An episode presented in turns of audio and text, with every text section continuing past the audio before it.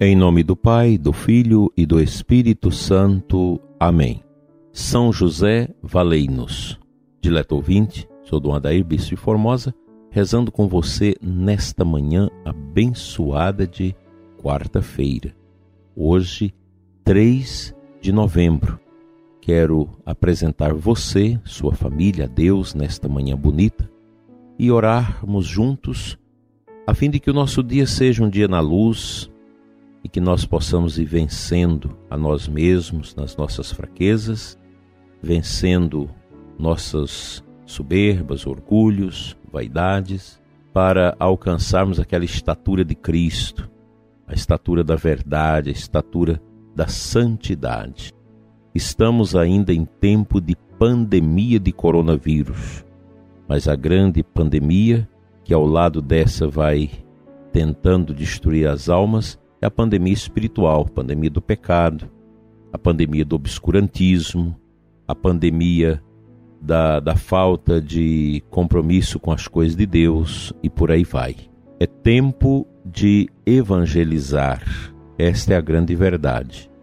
Em todos os nossos encontros de avaliação, seja regionais, diocesanos, nós vamos percebendo esta pontuação. É tempo de recomeçar uma nova intuição evangelizadora e pastoral na igreja.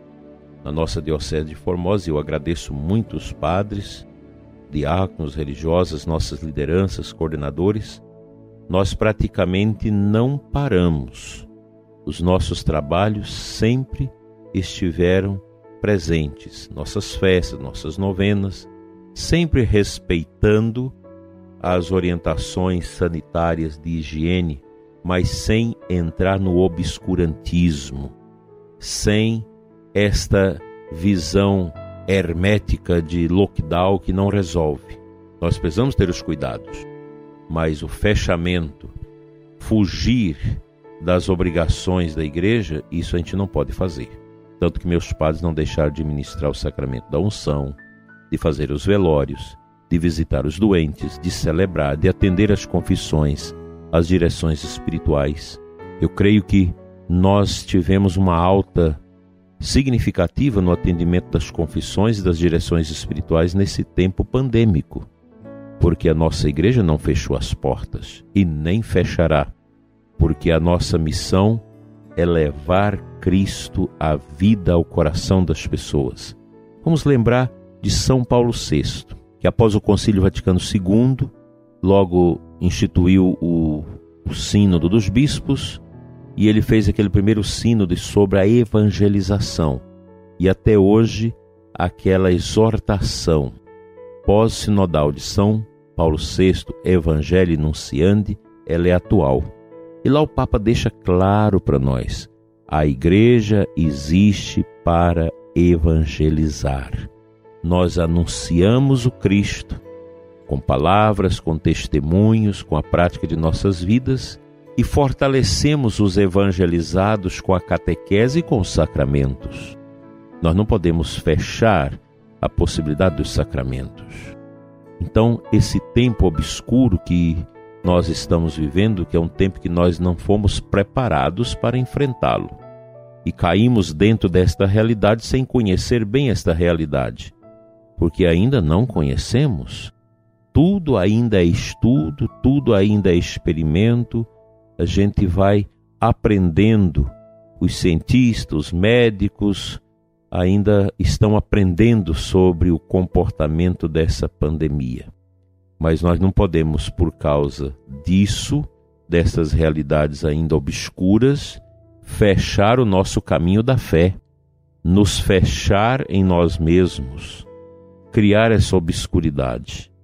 É preciso evangelizar, é preciso retomar com todas as responsabilidades e cuidados nossas atividades com muito amor no coração, com muita determinação, com muita é, alegria, porque a evangelização ela é fruto também da nossa alegria com o encontro que nós fazemos com Jesus.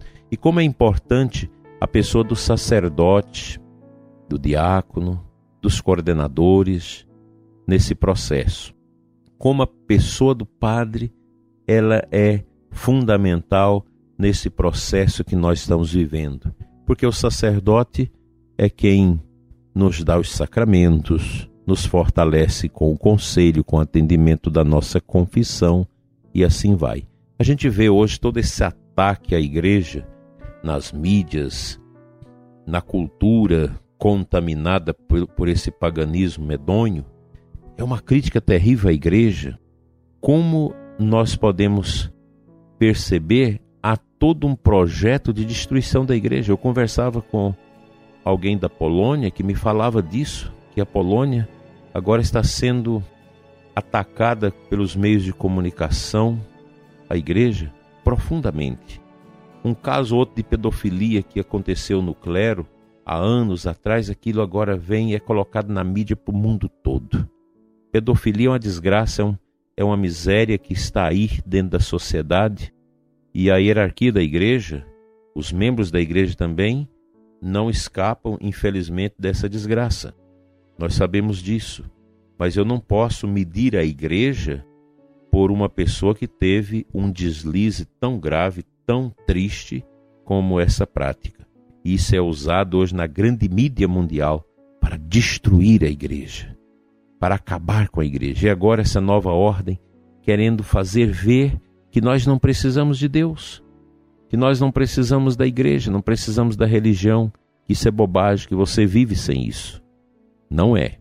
O ser humano é criado, foi criado por Deus, a sua imagem e semelhança, e nós temos uma alma, um espírito que veio de Deus, que dará contas a Deus. A nossa vida não tem sentido fora desse olhar de fé que deve marcar a nossa vida, a nossa caminhada neste mundo. Jamais poderemos deixar que estas intuições entrem no nosso coração. Se você está sentindo um esfriamento na sua fé, busque uma confissão, busque uma adoração, reza o rosário, entrega a Deus, retoma o seu caminho de fé. Não vamos deixar que os obscurantismos, essas coisas todas que vão entrando na igreja também, tire você do caminho de Deus. Cada pessoa é livre Cada pessoa tem a sua liberdade como sacrário inviolável. Não sou eu, não somos os sacerdotes, nós que vamos limitar a sua liberdade. Não, você é livre. As suas escolhas pertencem à sua liberdade. A nós, igreja, cabe-nos acolher e oferecer os meios necessários da salvação a todo o povo de Deus todos se sintam acolhidos na igreja, nas santas missas, nos encontros, na confissão, nas adorações, nas vigílias, nos night fevers e, enfim, em todas as atividades que estão sendo retomadas mundo afora. Creiamos, se Jesus nos libertar, nós seremos verdadeiramente livres.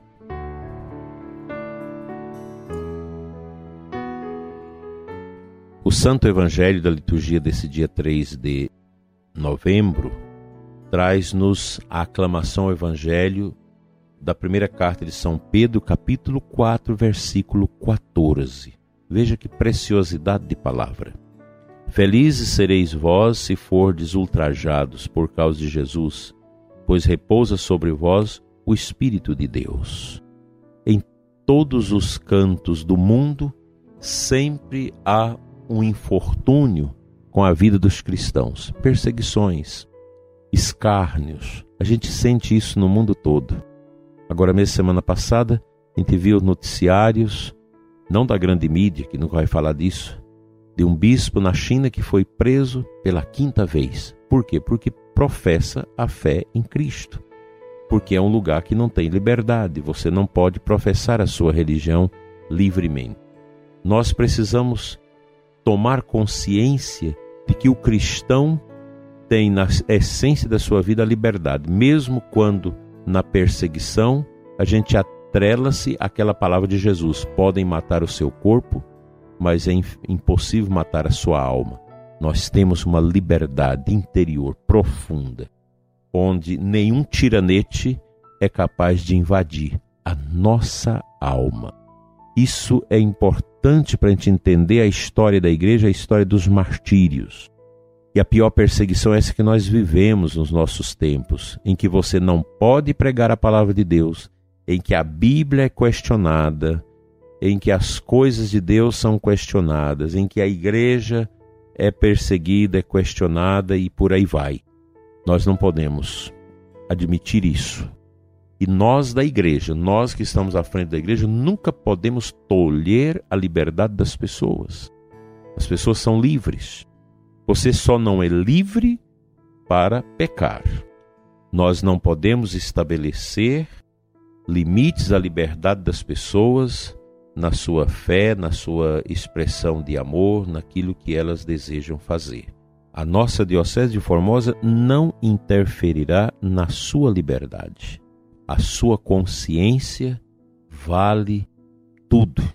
É a sua consciência bem orientada, seja pelo sacerdote, pelo seu médico, que vai dizer o que você deve e o que você não deve fazer. A igreja deve ter as portas abertas para acolher, para rezar com as pessoas, respeitando a sua individualidade, as suas opções. Jamais nós podemos imitar os tiranetes deste mundo que gostam de controlar a liberdade das pessoas e ao mesmo tempo limitá-las. Se Jesus nos libertar, nós seremos verdadeiramente livres. E é essa liberdade em Cristo que nós queremos viver agora e na hora de nossa morte. Amém.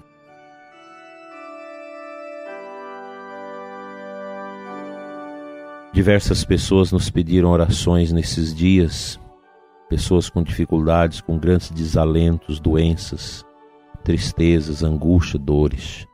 Eu quero consagrar a Deus nesta manhã a vida de todos que oram conosco neste momento e também que nos pediram as nossas orações. Que as mãos abençoadas de Jesus, mãos ensanguentadas, mãos amorosas, sejam estendidas sobre você, ouvinte, suas dificuldades, sobre a sua família.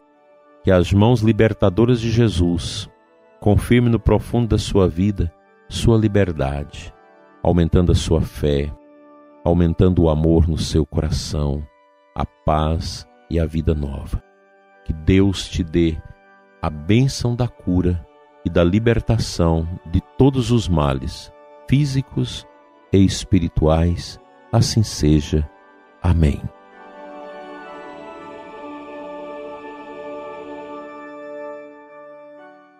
Pela intercessão de São José, venha sobre você e sua família a bênção de Deus Todo-Poderoso, Pai, Filho e Espírito Santo, assim seja. Espero estar com você amanhã, se assim Deus nos permitir. Tenha um bom dia.